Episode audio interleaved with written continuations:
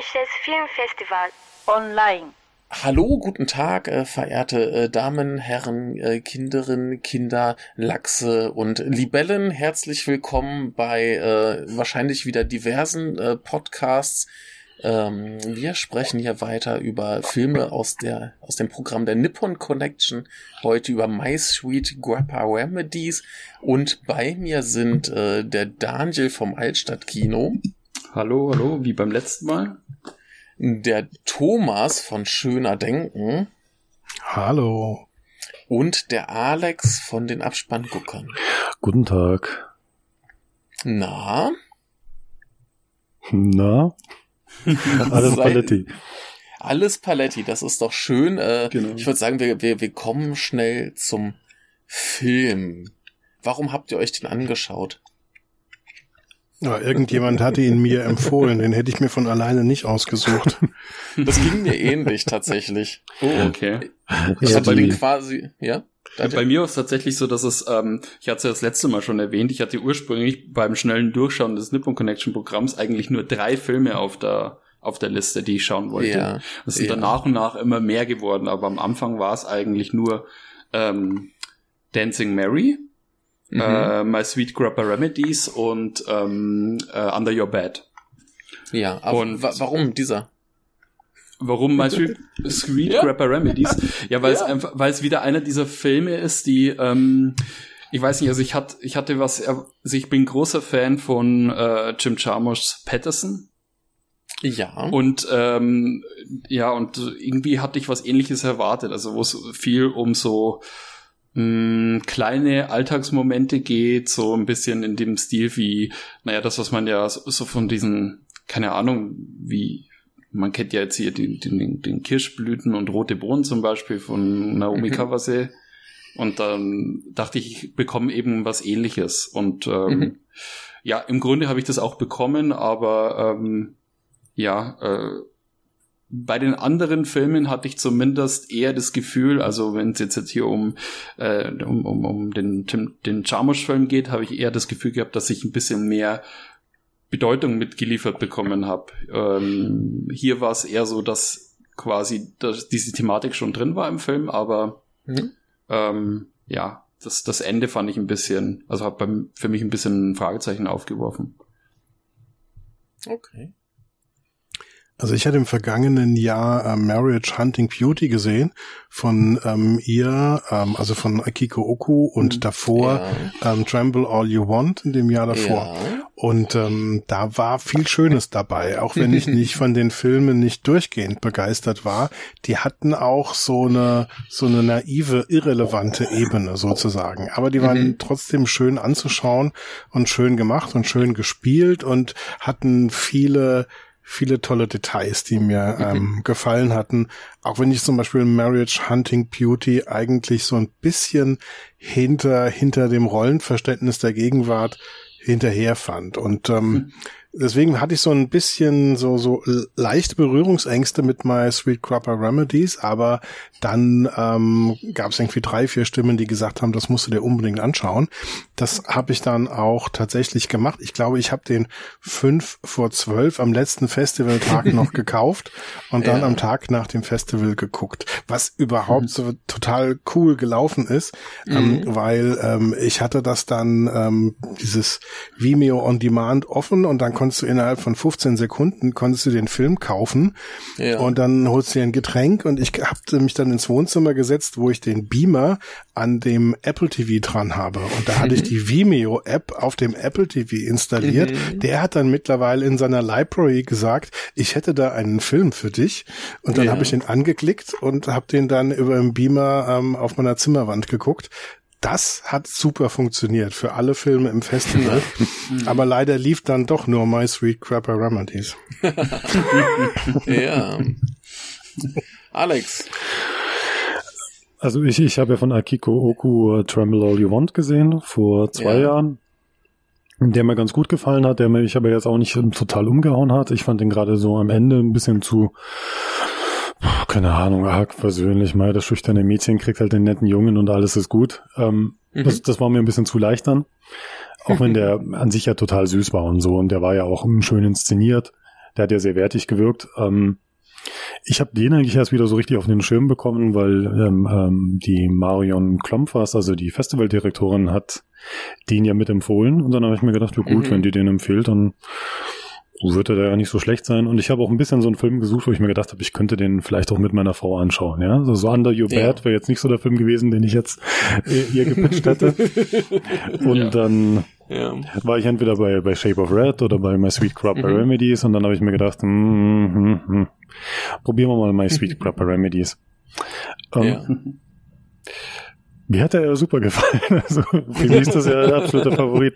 Also ja. ähm, man, also der Film fängt ja an und man hat dann die Frau in ihrem Alltag und dann zieht mhm. sie sich irgendwelche schönen neuen Schuhe an und dann geht sie zur Arbeit und dann passiert ja nicht wirklich viel und dann hat man mhm. nicht Voiceover und nach einer zehn Minuten habe ich auch gedacht, boah, der ganze Film geht jetzt so weiter. Ich hoffe nicht, ja.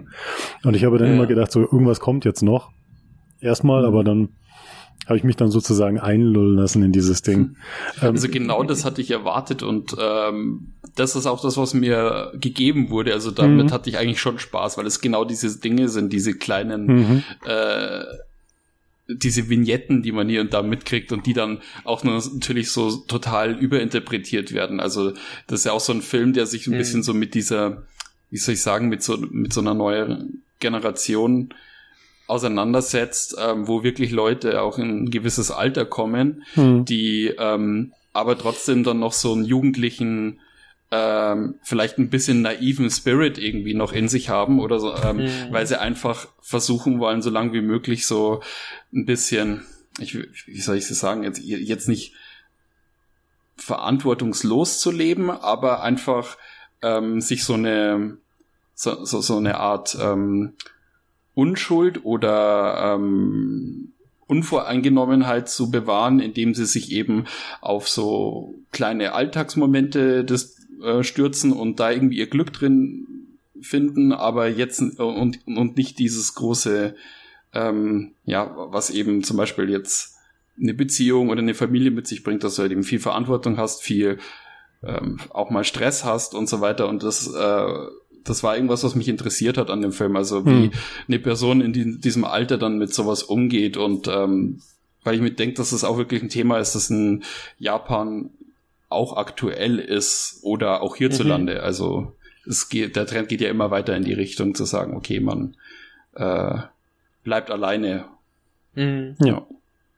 Also das, das ist ja auf jeden Fall so ein, so ein Rollenbild, was, was die letzten Jahre oder sagen wir, die letzten ein, zwei Jahrzehnte sich so langsam entwickelt hat, dass du als Frau auch nicht mehr zwingend verheiratet sein musst.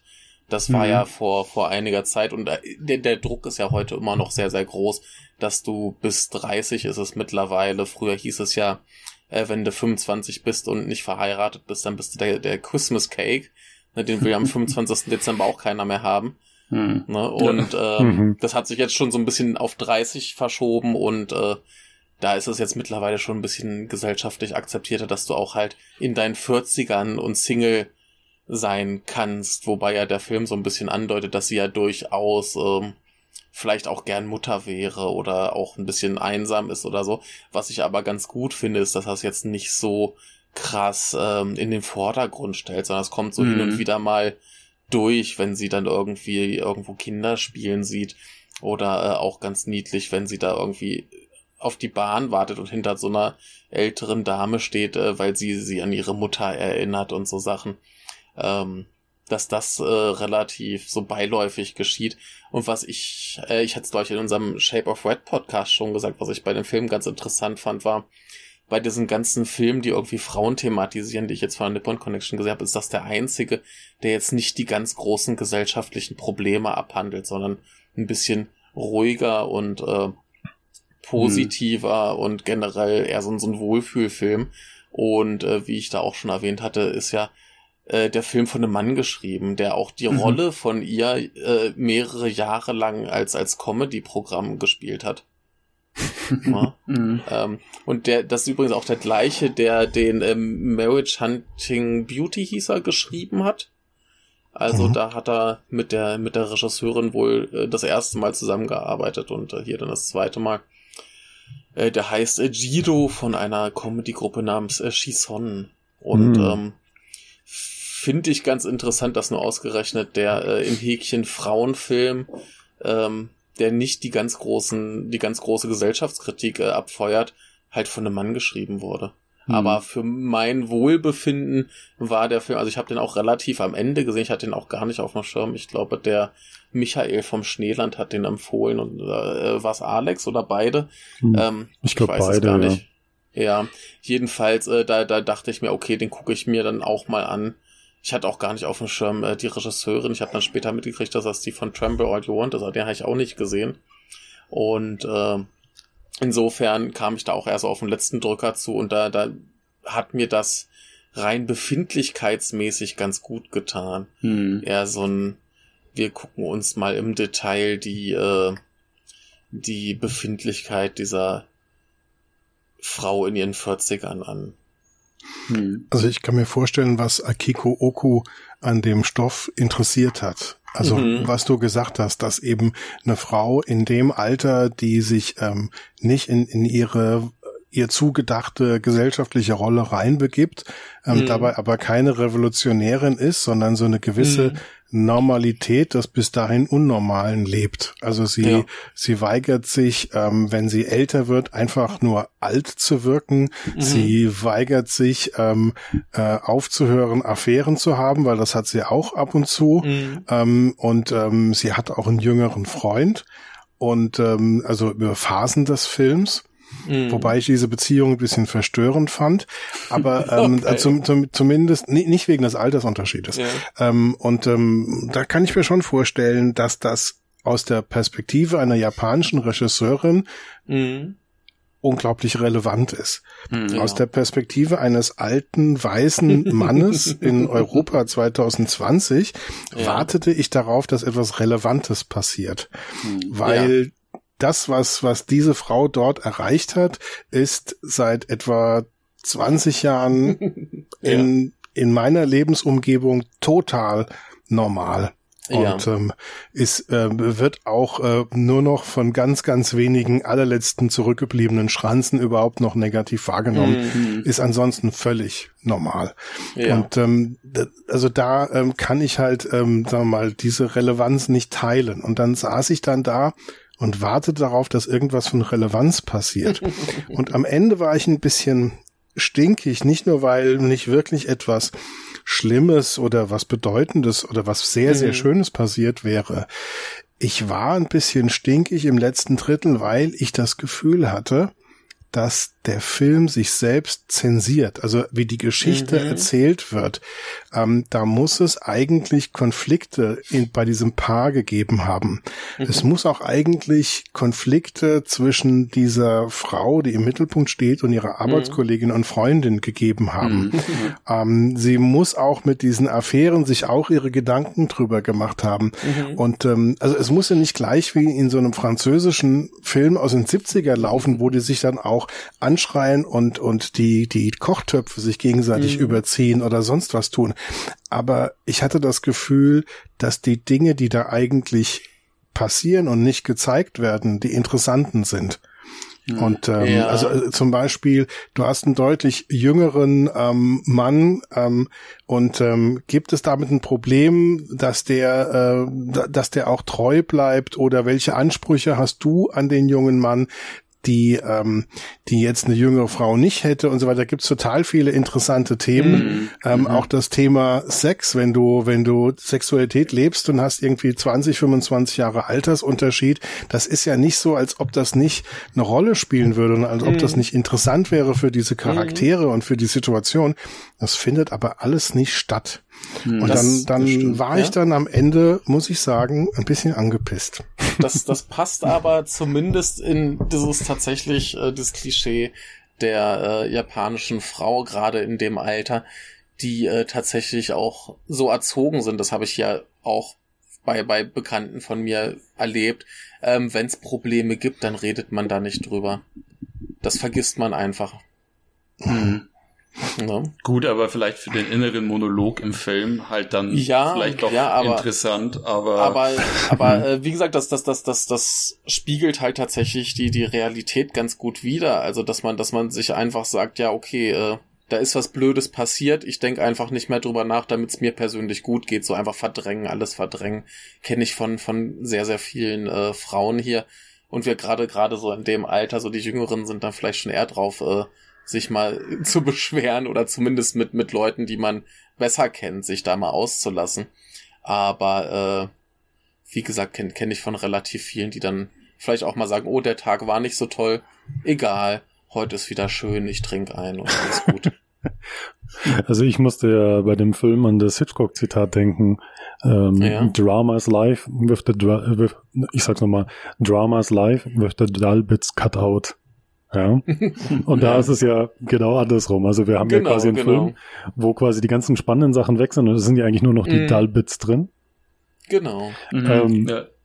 Aber das ist ja irgendwie das, was ich tatsächlich so, so, so angenehm fand, irgendwie so diese, mm. diese Ruhe dazwischen zu haben und mein Gott, wenn man ein kleines Kind hat, was die ganze Zeit zu Hause rumschreit und sonst was, und dann ist es halt so, oh, ich, ich reg mich jetzt darüber auf, dass mein Fahrrad abgeholt worden ist, oder ah ja, jetzt ja. das ist jetzt so eine, so eine ja. Kleinigkeit.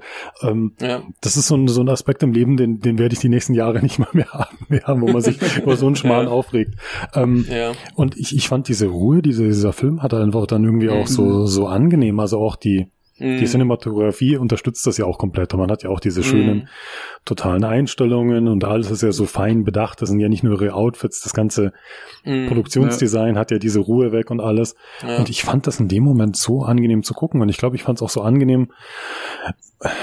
Also, mein Gott, wir haben ja einen Film wie VR zum Beispiel, wo alles ein gigantisches Drama ist und das ist ein mhm. Drama und das ist ein Drama, aber die Frau trinkt ja zum Beispiel relativ viel Alkohol es ist mhm. nie ein Ding, dass sie sich jetzt dann total betrinkt und drüber weint, dass sie so einsam ist. Ja. Es ist nie ein ja. Ding, dass sie jetzt Alkoholikerin ist. Es ist nie ein Drama, dass sie mit einem Typen ausgeht, der wesentlich jünger ist. Ähm, mhm. Ähm, es gibt in der mhm. Arbeit kein Ding, wo sie jetzt großen Mist baut oder irgendwas. Mhm. Mein Gott, die macht ihren Job und ist fähig und das Thema ist erledigt. Ja. Und ich glaube, diese Aber, Tatsache, dass das halt so passieren kann, fand ich halt tatsächlich so, so angenehm wirklich zum, zum, zum mhm. Gucken. Und mhm. die, die, das Schauspiel und die Cinematografie und dieses, es ist okay, man, man kann alleine sein. Man, man muss nicht deswegen jeden Tag dreimal weinen, mhm. weil kein Mann da mhm. ist.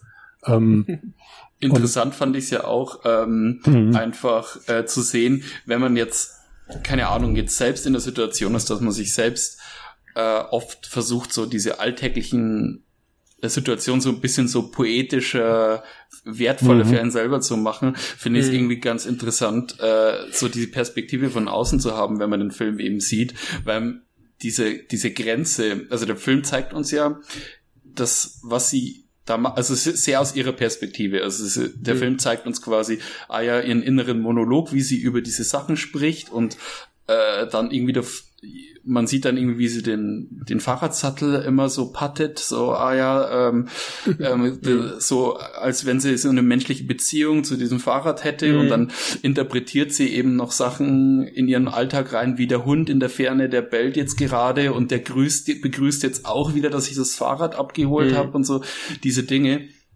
wenn man die mitbekommt, das ist ja dann schon so stark an der Grenze, wo es uns einerseits irgendwie poetisch und irgendwie schön präsentiert wird, ähm, auch jetzt wieder im Vergleich zu sowas wie Patterson oder so, der da mhm. auch ähnlich funktioniert. Ähm, und der Film aber irgendwie so ganz stark an dieser Schmerzgrenze kratzt, also wo wir uns irgendwie denken, ja. so, ist das jetzt eigentlich nicht schon wieder zu, zu heftig? Ist das nicht irgendwie schon fast lachhaft? Und das finde ich ist ja, irgendwie, ja. Äh, es ist irgendwie eine gute Beobachtung. Also einfach nur, dass mhm. der Film als als, als, als Fenster funktioniert, um sich das einfach von mhm. außen anzusehen. Also egal, ob ja, er jetzt halt am Schluss von der, von der eigentlichen Message jetzt irgendwie äh, schwerwiegend ist oder nicht. Ja, der, der Diese schon ganz hart am, am hm. Facebook-Kitsch, ja. Ja, also manchmal von diesen philosophischen ja. Beobachtungen, ähm, ich habe das aber öfter bei asiatischen Filmen, da denke ich mir mal so und denke mir, oh, diese pseudophilosophische Quatsch, ich kann es mir eigentlich nicht anhören. Der Film hat ich, das natürlich ich, schon auch ähm, so, so ein bisschen, ich, aber ich, ich bin mir aber nicht Zen bezeichnet immer. Nicht, ich bin mir aber nicht sicher, ob er das nicht vielleicht mit, mit Absicht so, so mhm. an, an die Schmerzgrenze treibt, dass man mhm. sich vielleicht auch ein bisschen denkt, okay, die ist vielleicht auch nicht so so äh, tiefsinnig, wie sie, wie sie äh, wirkt erstmal. Ja, das glaube also, ich, ich mein, auch. Ich glaube auch, dass ja. das macht. Ja. ja.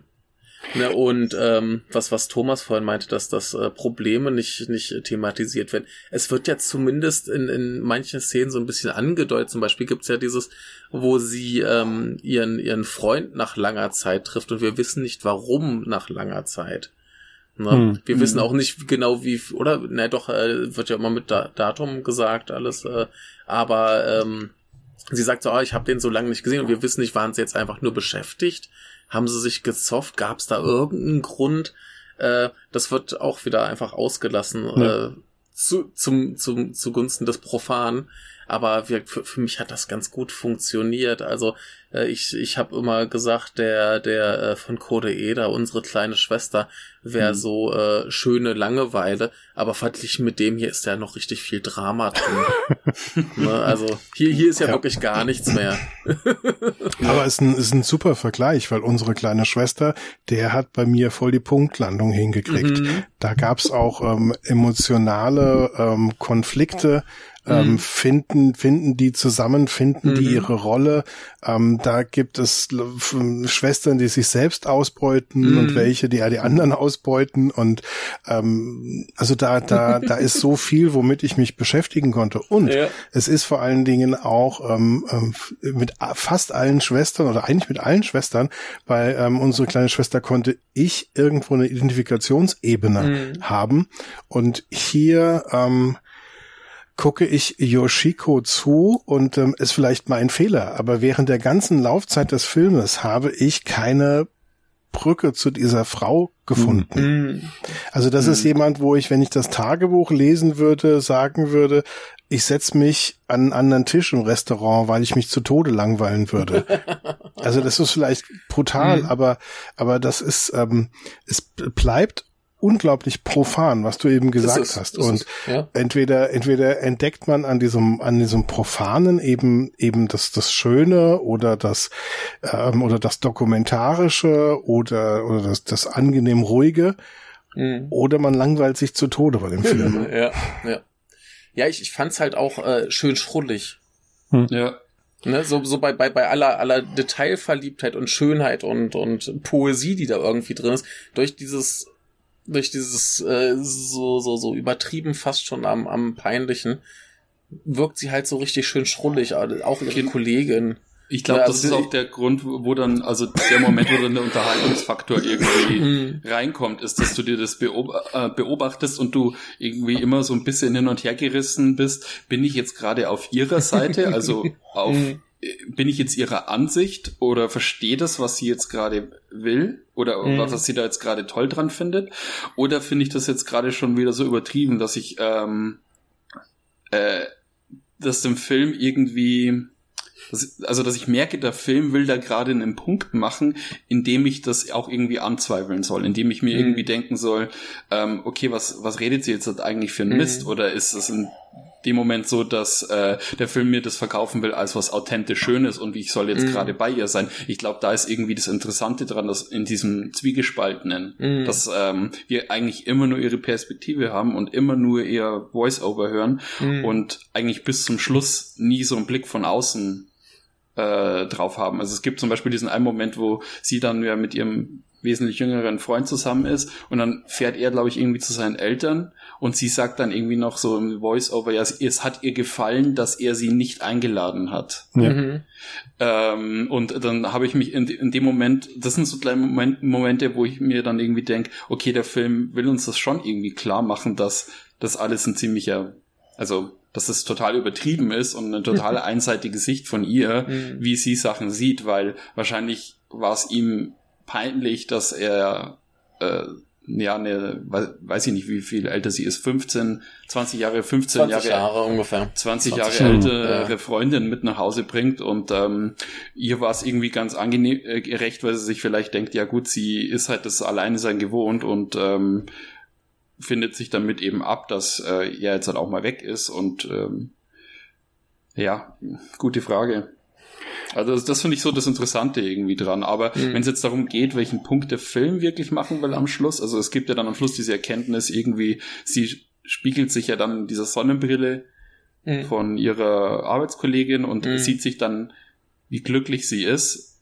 Und ähm, es kommt aber irgendwie so rüber, als wenn sie diesen Zustand jetzt nur erreicht hätte, weil sie quasi so ganz, ganz vorsichtig mit Samthandschuhen in diese Situation gerutscht ist, ohne dass da größere Turbulenzen da waren. Hm. Und nur so kam sie jetzt halt an diesem Punkt an, wo sie äh, das irgendwie für sich selbst entdecken konnte, dass äh, sie äh, sich jetzt eigentlich freuen kann, dass sie mehr menschliche Beziehungen hat, mehr Kontakte hat, ähm, aber so wirklich verstehen tue ich es ehrlich gesagt auch nicht. Also wirklich, äh, dass ich da wirklich so einen klaren Schlusspunkt erkennen kann, tue ich irgendwie nicht. Aber andererseits, ja, ich, also ich, ich habe es ja, ich habe es ja so empfunden. Sie, sie schreibt ja die die kleine Momente in ihrem Tagebuch auf mhm. und sie sagt ja dann mhm. selber so die großen Sachen. Da erinnere ich mich ja schon selber dran, also wo es mal Krach macht oder mhm. oder irgendwas. Mhm.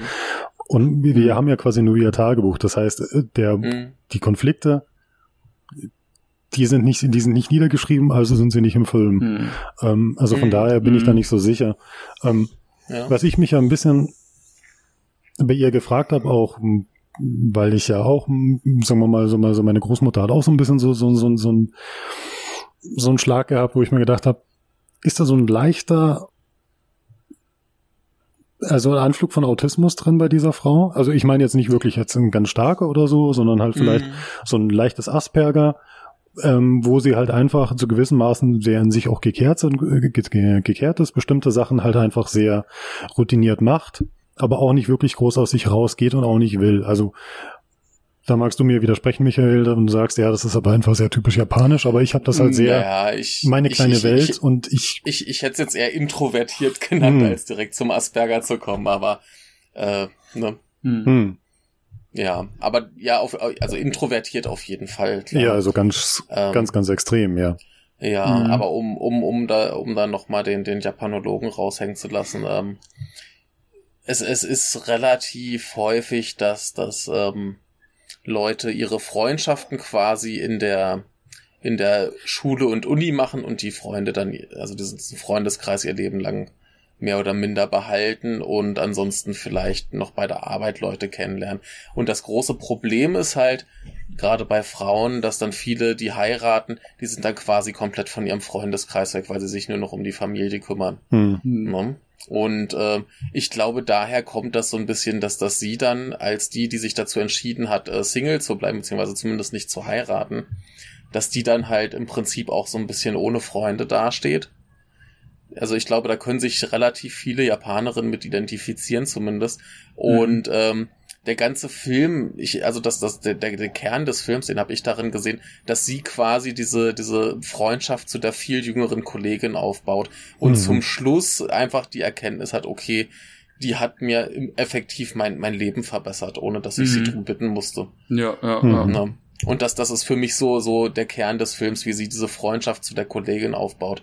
Das ist ja zu Anfang auch noch gar nicht so. Die, der, Film fängt ja nicht damit an, dass die beiden total dicke sind, sondern ja. ähm, dass das geht ja relativ früh los, dass dann irgendwie die Kollegin sagt, äh, äh dass, dass sie sie wie hat sie da angesprochen? Ich glaube Senpai, also diese Anrede für für mhm. mhm. äh, die die etwas älteren Kollegen oder äh, Mitschüler oder was auch immer in dem verhaltenen mhm. Kollegen und ähm, dass wir halt in diesem Film halt sehen, wie sich äh, wie diese Freundschaft entsteht mhm. und ne, sie schiebt ihr ja dann noch den Typen zu und so weiter und so fort und kümmert sich halt darum, dass es dass es ihr gut geht ne, und ich die nicht, nicht äh, allein ging. zu Hause hängt und säuft. Ja. Hm. Ich weiß nicht, wie es euch ging, aber hattet ihr auch immer wieder so einen Moment während des Filmschauens, wo ihr dachtet, jetzt eskaliert gerade irgendwas, jetzt ähm, diese diese ja, die Arbeitskollegin, mit der sie sich anfreundet, mhm. die hat ich am Anfang irgendwie so als so eine potenzielle Gefahr erstmal gesehen, dass die dann irgendwie ankommt und ähm, äh, sich jetzt dass dann gleich wieder so eine Mobbing-Sache draus wird am Arbeitsplatz Echt? oder okay. äh, sie dann irgendwie jede kleine Geste von ihr irgendwie überinterpretiert und als negativ deutet und äh, das als ein Angriff gegen sie oder so ähm, interpretiert. Das ist vielleicht wirklich so, weil ich dachte, dass äh, dass der Film Drama hat. Dass der Film, ja genau, dass der Film Drama hm. hat, weil ähm, ja. Ich meine, so wie du es jetzt sagst, stimmt schon. Also das ist wahrscheinlich so die Kernaussage von dem Film, einfach dieser Freundschaftsaufbau, dieses, mhm. dieses äh, ja, mehr Glück im Leben durch menschliche Beziehungen. Mhm. Aber ähm, ja, der, der Film ist halt schon sehr, sehr klein und ich habe es ihm nicht zugetraut, mhm. dass er so klein ist. ja. ja. Also ich, ich kann das nicht, nachvollziehen. Hm? Ja, Alex? Also ich habe nicht äh, jemals erwartet, dass da irgendwie jetzt mehr Drama aus diesem Büroding herauskommt. Ich, ich, Nur anfangs. Ah, mhm. ähm, was ich noch ganz interessant fand, war mit der Kollegin, dass am Anfang wirkt die Kollegin ja echt nur wie so ein, so ein Nebencharakter. Da sind halt die Leute im Büro mhm. und da ist diese junge Kollegin und die ist mhm. potenziell vielleicht ein bisschen nervig und vielleicht macht die hier und da was. Aber genauso wird sie ja vom Film erst wahrgenommen. Also es ist ja nicht wie wenn jetzt ja. in einem amerikanischen Film, wo du denkst, okay, die wird jetzt schon so aufgebaut mit, das ist jetzt eine von den Hauptfiguren der Geschichte, mhm. sondern quasi mhm. genauso wie sie die Kollegin wahrnimmt. Mhm. So nehmen wir sie ja eigentlich auch, ja. weil halt, ja, mei, das ist halt irgendwie so eine junge, bisschen alberne, Mhm. Frau, ja. Und dann ist es so ein bisschen äh, Manic Pixie Dream Girl Charakter. So ein bisschen, schon, genau, ja. Ja, ja, ja, schon, ja. Ja, ja. ja. ja, so ein bisschen. Aber dann auf einmal so, ah, okay, jetzt gehen die miteinander mal Abendessen oder so und dann, ah, genau. jetzt kommt das und dann, ah, so wie man eigentlich auch Freunde, Freundschaften ja auch wirklich schließt. Genau. Mit, mhm. ich habe die Person erst gar nicht wahrgenommen und dann, ah, mhm. hm, jetzt machen wir was die ganze Zeit. Ja, das ist irgendwie, das fand ich schon sehr schön.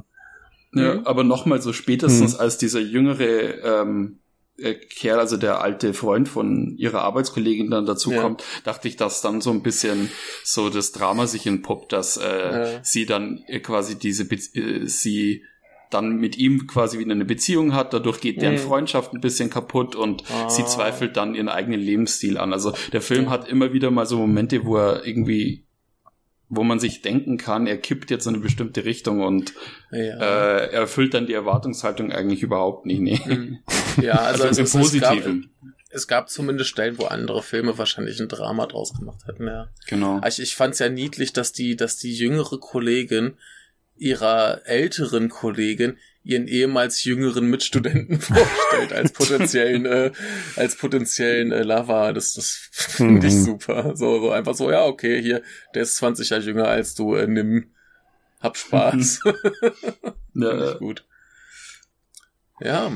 Hm. Ich fand es ja auch noch faszinierend, was für einen Fokus dieser Film auf Mode gelegt hat, aber so quasi so ganz im, im Leisen, ja. aber jetzt hat sie wieder ein neues Paar Schuhe. Zu Anfang. Und dann, ja. nicht, aber nicht nur am Anfang auch, ähm, ja. wie oft sie zum Beispiel einen neuen Rucksack hat. Und die mhm. Rucksäcke sind alle immer in einem, in einem sehr ähnlichen Stil, aber halt immer mhm. alles passt perfekt zusammen vom Outfit. Mhm. Das ist genau mhm. ausgesucht in einem ganz bestimmten Stil, in dem diese Frau rumrennt. Und das ist mhm. diesen ganzen Film eigentlich immer noch durch mit, für diesen Anlass gibt's diese neuen Schuhe, dafür ja, gibt's ja. diesen neuen Rucksack und ja, wie sehr das ja auch so ein bisschen so, so Retail Therapy ist, aber wie sehr dieser Alltag von dieser Frau halt einfach da ist, sich viel Gedanken darüber zu machen, was ist ein Outfit, das zu mhm. mir passt und mhm. was kann das ich da holen, ja. Ähm, das finde ich aber, das finde ich aber gut, weil es einfach mhm. den Charakter nochmal super auf den Punkt ja. bringt, weil es wird jetzt nicht, also gut, am Anfang hat man diese Szene mit diesem Close-Up, äh, als sie da die Schuhe wechselt mhm. und so, aber ansonsten über den Film, das mit den Rucksäcken, was du jetzt erzählt hast, ist mir zum Beispiel gar nicht so aufgefallen, aber es spricht eigentlich schon ein bisschen dafür, weil es zeigt eben, wie lebt die Frau und mhm. ähm, sie verbringt, verbringt wahrscheinlich sehr viel äh, Zeit mit solchen Gedanken wie äh, was kaufe ich mir jetzt heute? Ähm, äh, sollte ich diesen Rucksack jetzt vielleicht doch nicht lieber austauschen gegen den anderen, weil der passt besser zu den ja. paar Schuhen und mhm. sich auch so ein bisschen so beschäftigt hält und ähm, eben versucht auf so eine dieses komplette harmonische Leben zu erzeugen, wo man eben auf so wenig Reibungspunkte wie möglich trifft. Also wenn nur, selbst mhm. wenn der Reibungspunkt nur ist, dass mein Outfit jetzt gerade nicht passt, wenn ich jetzt irgendwo hingehe und das jetzt gerade nicht hundertprozentig auf das abgestimmt ist, ähm, ja, auf die Situation abgestimmt ist. Also von daher fand ich das mhm. schon auch echt gut, ja. Mhm. Wobei das für mich auch so ein bisschen ein Tiefpunkt in meinem Film erleben war, als sie ein Problem damit bekommt, ähm, wie sie auf die ähm, Sale-Schilder, also auf die ähm, Verkaufsschilder oh, reagiert, ja, ja. wo, wo ähm, mein innerer Monolog war, das interessiert mich jetzt überhaupt gar nicht mehr. ja, ähm, wenn das jetzt der Gipfel deiner Probleme ist. Und mhm. letztlich ähm, ähm, erzählt ähm, der Film die, die Geschichte der falschen Person aus meiner mhm. Perspektive, mhm. Ähm, weil die Freundin, die sich in dieses Leben einmischt, mhm. weil sie sieht, es gibt hier, es gibt hier eine Leerstelle ähm, mhm. bei ähm, Yoshiko und diese Leerstelle versuche ich jetzt ähm, zu füllen. Ich übernehme diese Verantwortung und alles, was Yoshiko in ihrem Leben nicht auf die Reihe kriegt, ähm, was da fehlt, darum kümmere ich mich. Mhm. Und ich fand diese Figur, die, die in der Mischung zwischen Anmaßung und Hilfsbereitschaft und Verkuppel ähm, mhm. äh, Leidenschaft, ähm, das dann irgendwie auf den Schirm kriegt, mhm. ähm, die fand ich eigentlich interessanter als ähm, Yoshiko mhm. selbst und ähm, mhm. ein Film über sie hätte mir möglicherweise auch ähm, hätte mich vielleicht auch mehr angefasst. Hm. Das mhm. kann ich voll und ganz verstehen. Ja, ja. Also ja, ich, ich war auch zu, ich, ich fand die zu Anfang relativ anstrengend, Mhm. Aber äh, später wurde klar, dass das ist eigentlich die, die, die aktivere vor allem von in ja, der Truppe. Ja, ja, klar. Ne, das, das, ist die, die was macht, während, während unsere Protagonistin halt total passiv ist. Ja. Mhm. Da hast du aber schnell die dramaturgische Falle, wenn du es aus der anderen Perspektive zeigst, so nach dem Motto, ah, wie die lebt. Das kann ja nicht schön mhm. sein. Die hat ein Problem und ich muss dir helfen. Mhm. mhm. Und ja. Die hat ja nicht unbedingt ein Problem. Also klar, das mhm. Leben könnte schöner sein, das merkt sie am Ende auch. Es mhm. ist schon nett mit anderen Leuten, aber das ist ja nicht so, dass die jetzt ein grauenvolles Leben davor gehabt hätte. Also mhm. das ist halt immer so. Ja. Da ist ja, aber da ist ja Schönheit in diesem Leben auch drin, ja. Aber ja. diese Beziehungen sind auch oft dann so, dass äh, äh, ab irgendeinem Punkt das als übergriffig mhm. empfunden wird. Und da liegt ein total mhm. spannender Konflikt mhm. drin. Ähm, ja. Aber Konflikte finden ja in Japan oft nicht statt. Und in diesem ja. Film schon mal grundsätzlich überhaupt gar mhm. nicht. Mhm. Mhm. Ja. Nee, also Thomas, ich, ich, ich verstehe komplett dein Problem mit dem Film. Mich hat's nur nicht gestört. Ja, ich habe, glaube ich, so viel Hardcore-Melodrama halt auch schon erlebt. Ja. Also ich, ich glaube, VR hat mir so viel Melodrama in einem Film gegeben. Und so mit einem gigantischen Hammer, da bin ich dann über diese winzig kleinen homöopathischen Ausprägungen von Drama hm. so glücklich gewesen. Ja. Es ist also zumindest ein frischer Film in, de, in der Hinsicht, weil ähm, ja ja, an, ja, die, die, das, das Charakterdrama, mhm. äh, das eben vor einem großen Problem gezeichnet ist, das ist halt, ähm, das kennt man halt schon zu Genüge. Ich meine, klar, das ist eine Rezeptur, die funktioniert eigentlich immer, aber, also in anderer Ausführung, aber ähm, ja, ich kann es verstehen, wenn man sich auch ein bisschen so auf den Schlips getreten fühlt von dem Charakter. Also er ist ja in dem Sinn schon ein bisschen provokant oder mhm. man tendiert ja auch immer so dazu, Leuten auch so eine gewisse, weiß ich nicht, so eine äh, so diesen, diesen ähm, du mit deinen First World Problems äh, Stempel so ein mhm. bisschen mhm. aufzudrücken. Also dass man halt sagt, ähm, wie kannst du es wagen, so viele Sachen von dir fernzuhalten, dass du eigentlich in deinem Prä in deinem Leben 0,0,0 Probleme hast und äh, oder das, Konflikt, also das ist, das ist ja, das ist ja so eine, so, das ist ja wie so eine Gleichung. Also auf der anderen Seite kriegt sie ja auch wenig dafür. Also man hat schon, finde ja. ich, immer, man hat schon immer das Gefühl, dass sie eigentlich schon eine Person ist, hm die jetzt irgendwie ein bisschen weniger wert ist, wie soll ich das sagen? Also das nicht, aber wo du schon das Gefühl hast, ähm, es gibt ja auch diese Momente, wo sie dann immer wieder ans Meer fährt oder ich glaube zweimal, mhm. um zu testen, ob sie noch leben will oder nicht, weil das irgendwie gleichzeitig diese, diese, diese Einstellung, die sie hat, die führt ja auch dazu, dass sie sich selber unterbewusst irgendwie als eine wertlosere Person irgendwie ansieht, habe ich mhm. zumindest das Gefühl gehabt während dem Schauen. Ja, aber da, da ist auch was dran, oder? Also zwischendurch ja. dachte ich schon, ähm, ähm, in, in Deutschland gibt's irgendwie 15.000, mindestens 15.000 Genitalverstümmelungen pro Jahr in Deutschland. Oder mein Patensohn wird, wenn er so alt ist wie ich, wahrscheinlich in einer Mad Max Welt leben, wo er mit einer Waffe seine Trinkwasservorräte ähm, verteidigen wird. Ähm, also es gibt so viele Dinge, die, die um uns herum passieren oder die mhm. passieren werden, die von, von mittlerer bis enormer Bandbreite und mhm. Tragweite sind und ähm, das man, man kann nicht immer ähm, äh, auf dem auf dem Vollgas-Level des Dramas stehen, aber mm. das ist schon im, im Genre Drama ist das schon der ganz harte Weißabgleich. Mhm. ja, ich verstehe schon, was du meinst da. Ja, ja, ja. ja. aber wenn man sich das anschaut, also ich finde ja nicht, dass alles von dieser Frau jetzt komplett ähm, undramatisch ist, wo nichts ist. Also man, man, man sieht jetzt, man hat ja mehrfach zum Beispiel auch Sachen, dass klar ist, die Eltern sind ja beide verstorben. Mhm. Und dass sie immer noch diesen Verlust aufarbeiten muss und wo sie dann eine mhm. fremde Person sieht und sich denkt, ich stelle mir jetzt vor, das wäre meine Mutter. Also da ist ja, also es ist ja trotzdem natürlich da, die hat ja was durchgemacht. Mhm. Also die, die, die hat ja offenbar keine Familie groß, die hat ja offenbar keine Geschwister, denen sie zumindest nahe ist. Die hat mhm. die Eltern früh verloren und das, das spielt schon auch alles sehr mit. Auch diese mhm. Tatsache, wenn sie ein Kind anschaut und sich denkt, ich stelle mir jetzt vor, schon, ähm, dass ich jetzt deine Mutter sein könnte, was ja dann, mhm. das ist eigentlich schon ein Moment, der sehr wehtut, weil man weiß, okay, für sie ist dieser Zug abgefahren und das ist halt was, was sie vielleicht schon gerne erlebt hatte. Also gerade so mhm. familiäre Sachen, ohne dass da jetzt irgendwie gigantisch was draus gemacht wird. Mhm. Also da sind schon viele, viele, viele Sachen drin. Ähm, mhm. Aber die, die schwingen halt immer so mit. Das ist halt so dieser, dieser eine Gedanke an die verstorbene Mutter oder dieser eine Gedanke an, ich hätte ein anderes Leben leben können.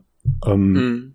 Und ich finde, das ist gar nicht ohne. Und das ist halt relativ schnell weggewischt, wenn man halt, oh, ähm, keine Ahnung, die große Alkoholikernummer macht wie bei VR oder sowas.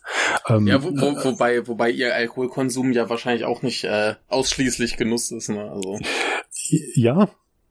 No. Aber das ist ja. so ein bisschen was, wo man sich selber das dann irgendwie ähm, denken kann, trinkt die jetzt schon einen Tacken ja. zu viel? Ähm, ja. Oder muss mir der Film also, das erzählen? so. Also, äh, ja, also die, die, die Probleme sie, sie werden halt alle sehr oberflächlich angerissen. Man merkt hm. gerade mhm. so, okay, die sind da, aber sie werden nicht wirklich thematisiert. Nö, aber das kannst du ja ein bisschen selber machen. Ja, klar. Und klar. das wird dir halt nicht, wird dir nicht weggenommen, ja. Mhm. Ob man quasi komplett alleine wirklich dann, also da ist jetzt zum Beispiel ein Moment, wo sie ja wirklich ein bisschen zu viel getrunken hat und dann erstmal irgendwie dann am Nachmittag aufwacht, an ihrem ersten Arbeitstag nach den, nach den ja. Neujahrsferien. Ähm, ja da, da sieht man ja schon, dass auch nicht alles glatt läuft. ja. Aber da muss kein gigantisches Ding kommen, wo der Boss sie anscheißt mhm. und ein Riesendrama ist, sondern, mhm. hm, das ist nicht gut gelaufen. Ja. Da hat sie definitiv ein bisschen zu viel ähm, getrunken, ja. Also ja. das ist aber auch wieder ein Zeichen von Einsamkeit, weil normalerweise wäre ja irgendjemand mhm. vielleicht dann zu Hause, der dich dann wecken würde, ja. Mhm. Ähm, wo man das dann irgendwie schon ganz gut sieht. Also ich, ich mag diese, diese vielen kleinen, leisen Momente halt dann mhm. durchaus. Mhm. Ja. Diese übermäßige ja. Beziehung zu dem Fahrrad, wo das Fahrrad gestreichelt wird, als wäre es ein Pferd, ja. so, ah ja. Und, ähm, und dann ist man ganz ja. traurig, wenn es weg ist. Ähm, dass man einem Fahrrad so viel Bedeutung zu, zu, zuwirft. Ja, mein Gott, wenn mein Fahrrad weg ist oder so, dann, keine Ahnung, wird kommt halt Neues her, aber ich habe keine intime Beziehung mit meinem Fahrrad, ja. Was, was meinst du, was ich äh, hier eskaliere, wenn wieder einer meine, meine Ventile geklaut hat? Aber liebst du die Ventile so oder magst du nur die Tatsache, dass du Luft in deinem Reifen hast? nee, ich, ich, ich finde es einfach unfassbar, dass irgendwer äh, es nötig hat, Fahrradventile zu klauen. Hm. Das ist mir unbegreiflich. Aber du, du kommst zu deinem Fahrrad und hast dann einen Platten, oder? Ja, klar. Mhm. Ja, ja. Das ist, ja, ja. Nein, Aber du, du streichelst nicht den Sattel von deinem Fahrrad und denkst dir, ach, ich, ach dann, mein Weggefährte durch das einsame Leben. Dann schon, dann denke ich mir, ach, mein Weggefährte, wir müssen schon wieder zum Fahrradladen gehen. Die kennen mich mittlerweile. Aber, aber jetzt, jetzt, jetzt nochmal zum, ich ja. weiß nicht, habt, habt ihr ähm, Patterson von Jim Jarmusch gesehen? Ja. Kennt ihr den? Auch noch nicht, noch, okay. Noch nicht. Mhm, Der ist sehr okay. gut. Ja, ähm, ja, auf jeden Fall, nur um um es im, im Vergleich zu haben, das ist ähm, über das, was wir jetzt gesprochen haben, mhm. wo wir jetzt gemerkt haben, der Film polarisiert auch ein bisschen, dass man irgendwie äh, eben sich auf der einen Seite findet und sagt, okay, das ist ähm, völlig okay, was sie hier macht in ihrem Alltag und auf der anderen Seite sagt, okay, das, äh, was hast du für Probleme? Patterson zum Beispiel stellt es gar nicht in Frage. Der feiert einfach nur diese kleinen Alltagsmomente mhm. ab mhm. und versucht einfach ein Drama auf ein, das absolute Minimum runterzufahren. Mhm. Also das mhm. halt quasi ähm, dass äh, ein Hund, der was kaputt macht, das der Höhepunkt im Film ist, wo es darum geht, äh, der, der Hund hat ähm, etwas zerstört, ähm, das dem Hauptcharakter viel äh, bedeutet. Und hm. das ja. sind so, ist einfach nur eine ganz andere, ein ganz anderer Handlungsrahmen. Also versucht einfach sowas wie Drama nicht immer auf äh, morgen geht die Welt unter, äh, wie kann ich das am schnellsten verhindern, mhm. sich als, als Grundidee hernimmt, sondern eben auf ein absolutes Minimum reduziert. Und der Film stellt es aber zum Beispiel überhaupt nicht in Frage. Also, und das Mhm. macht eher äh, My Sweet Cropper Remedies ja eigentlich schon auch immer mit diesen kleinen leisen Tönen zwischendurch, so dass man Mhm. das als Zuschauer eben selber herausfinden kann, weil wir ja nur ihre Perspektive haben. Mhm. Aber er macht's zumindest und das von daher finde ich es eigentlich äh, ganz gelungen. Aber klar, letzten Endes ist es natürlich Geschmackssache. ja. Aber das mit dem Hund hört sich im Vergleich schon nach ganz, ganz heißem Rock'n'Roll an. Also, schon äh, ich, ist es auch, ja. ich, ich, ich, möchte, ich möchte da nochmal verweisen. Es, es gibt ja diese, diese Heidi-Anime-Serie, die kennt ihr bestimmt noch, Ja. ne? Mhm. Und äh, da habe ich vor, vor einigen Jahren lief äh, in Braunschweig im Kino der quasi Pilotfilm davon. Ne? Und das dramatische Highlight dieses Films ist ein Gewitter. Okay. Es ist wundervoll. Ja, Ja. klar. Aber gut, äh, haben wir noch irgendwas zu diesem. Film? Ja.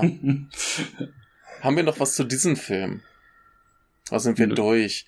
Thomas schüttelt den Kopf. Dann würde ich äh, kurz zur Vollständigkeit halber noch unsere drei Hauptdarsteller erwähnen. Äh, die, die Protagonistin ist Yasuko Matsuyuki, die wir unter anderem kennen aus Sabus Monday und Drive oder aus dem Obayashi-Film äh, Casting Blossoms in the Sky. Ihre Freundin wird gespielt von Haru äh, Kuro, äh, Kuroki, die wir unter anderem kennen aus The Long Excuse. Und äh, der junge Freund von Hido, äh, wird gespielt von Hidoya Shimizu, den wir vielleicht kennen aus diesem schrecklichen Netflix-Film The Outsider. So, Mhm. und in diesem Sinne äh, würde ich sagen, verabschieden wir uns äh, für heute. Und äh, Haben wir es geschafft, ja. schauen wir. Ja, diesen Film haben wir geschafft. Aber Diesen es kommt Film. ja mehr. Gut, dann äh, Tschüss. tschüss. Es gibt immer mehr. Vielen Dank Tschüss. und ciao.